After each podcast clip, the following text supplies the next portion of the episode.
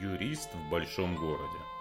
Здравствуйте, меня зовут Сергей Пирогов, и вы слушаете мой подкаст «Юрист в большом городе». Это подкаст для тех, кто хочет знать свои права, быть юридически грамотным, законно вести свою деятельность и не быть обманутым. На этой неделе мы отмечали День защиты детей, и сегодняшний выпуск я хочу посвятить именно теме детей. Какими правами дети обладают и в каком возрасте, и действительно ли до 18 лет наши дети недееспособны, и мы как родители реализуем абсолютно все права за наших детей. Об этом расскажу в сегодняшнем выпуске.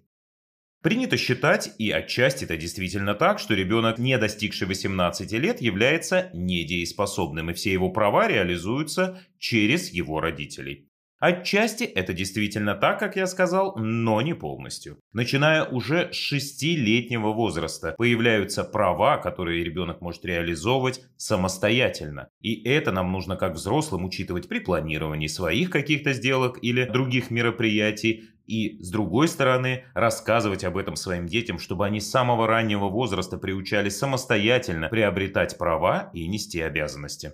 Что же может ребенок в разные периоды своего взросления? Об этом давайте поговорим и давайте разберемся. Первый период, который возникает, где появляются первые права, это период с 6 до 14 лет. И в этот период, в, этот, в этом возрасте в соответствии со статьей 28 Гражданского кодекса, дети считаются частично дееспособными и вправе, например, совершать мелкие бытовые сделки, сделки, направленные на безвозмездное получение какой-то выгоды, проще говоря, заключение договоров дарения, за исключением тех, которые требуют нотариального удостоверения либо государственной регистрации. Дети в таком возрасте могут совершать сделки по распоряжению средствами, которые предоставлены им их родителями или законными представителями, а проще говоря, вправе совершать сделки, распоряжаясь своими карманными деньгами, а также совершать сделки, как говорит закон, с целью удовлетворить личные потребности, а по-простому покупать продукты в магазине, либо оплатить себе обед в столовой школы, оплатить проезд в городском транспорте и так далее. Есть еще один очень важный этап, очень важный возраст, это 10 лет, когда ребенок имеет право определять, в случае, если такой вопрос ставится на обсуждение, так скажем, с кем из родителей он имеет право проживать. Но в данном случае ребенок не решает, с кем он будет проживать, а лишь учитывается его мнение. То есть ребенок имеет право высказать свое мнение, высказать свое пожелание. Важно отметить, что все другие сделки, которые будут совершены ребенком до 14 лет, будут являться ничтожными и не будут порождать для него никаких правовых последствий. При этом есть очень интересная статья 172 Гражданского кодекса, которая говорит о том, что сделка, заключенная малолетним, может быть признана судом действительной в том случае, если такая сделка совершена в его интересе. То есть, если это будет, например, сделка по покупке какого-то объекта, да, например, даже недвижимости. Хотя сложно ее предположить, что она такая может быть заключена, потому что она требует как минимум государственной регистрации. Но, тем не менее, несовершеннолетнему что-то купили, или он купил сам и заключил такой договор, ему что-то подарили, то есть он получил какое-то имущество. Вот такая сделка может быть признана действительной, даже если она совершена с нарушением, то есть, да, не имея на то еще полномочий, несовершеннолетний, предположим, подписал такой договор. Но здесь еще важно отметить и то, что сделка может быть признана действительной только по требованию законного представителя несовершеннолетнего.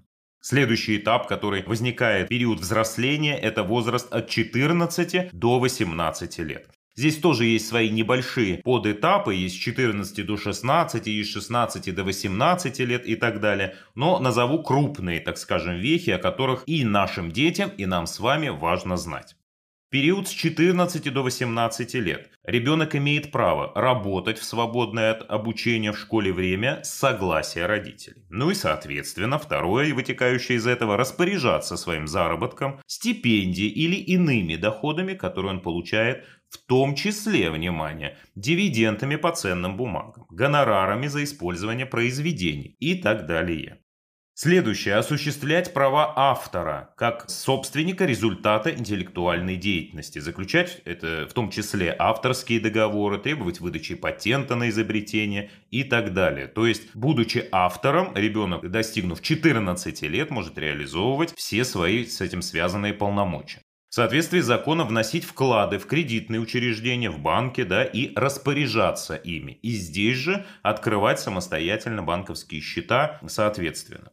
Заключать все сделки, которые вправе самостоятельно совершать малолетние, которыми у нас являются, да, которых мы уже сказали, от 6 до 14 лет. И по достижении 16 лет, например, быть членом кооператива, как говорит статья 26 Гражданского кодекса. И здесь еще добавлю, по достижении 16 лет из согласия законных представителей, то есть родителей, стать индивидуальным предпринимателем или зарегистрироваться как самозанятый.